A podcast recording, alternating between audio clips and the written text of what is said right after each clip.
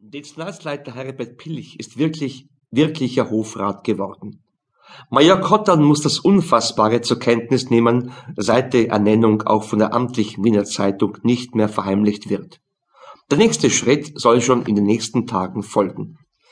Pilch ist auch als Wiener Polizeipräsident nicht mehr zu verhindern. Angenehme Begleiterscheinung, er wird den Chefsessel im Morddezernat räumen müssen. Am ersten Sonntag im Juni zeigt sich Pilch von seiner besseren Seite.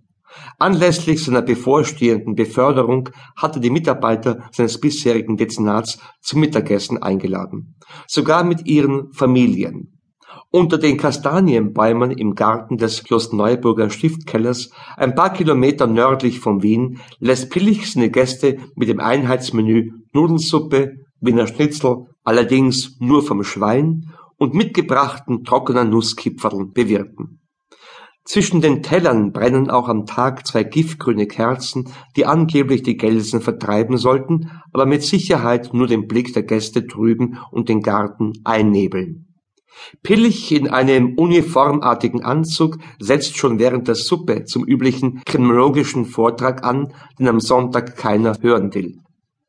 Major Kottern und der einbeinige Schremser, der voraussichtlich Pilch als Dezernatsleiter beerben wird, flüchten nach dem letzten Bissen, sagen, dass sie zum Klosterneuburger Kirtag müssen.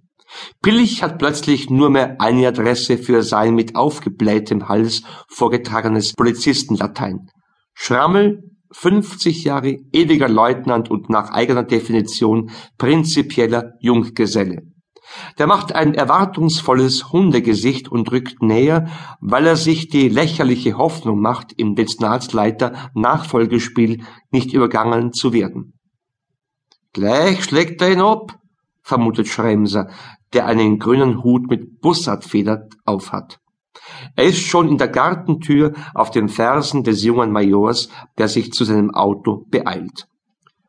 Auf dem Weg zum Rathausplatz, wo das Fest wie jedes Jahr stattfindet, trifft Kottern Kurt Pekarek, seinen Kollegen vom Raubdezernat und dessen Frau. Er nimmt beide in seinem Skoda mit. Pekarek, 48 Jahre, ein übergewichtiger, ständig schwitzender Mensch, ist schon am Vormittag beim Kirtag gewesen und hat beim Weißwein anscheinend erheblichen Vorsprung. Die Blasmusik in rot karierten Hemden intoniert das Kufsteiner Lied Lonely Boy und Ich bin was besonders von Cotterns Kapelle, einer Combo, die Cotton vergeblich geklagt hat, weil sie seinen Namen verwendet. Um 14.10 Uhr taucht ein Gendarm im Festzelt auf, geht von Tisch zu Tisch und hält ein großes Papierblatt vor der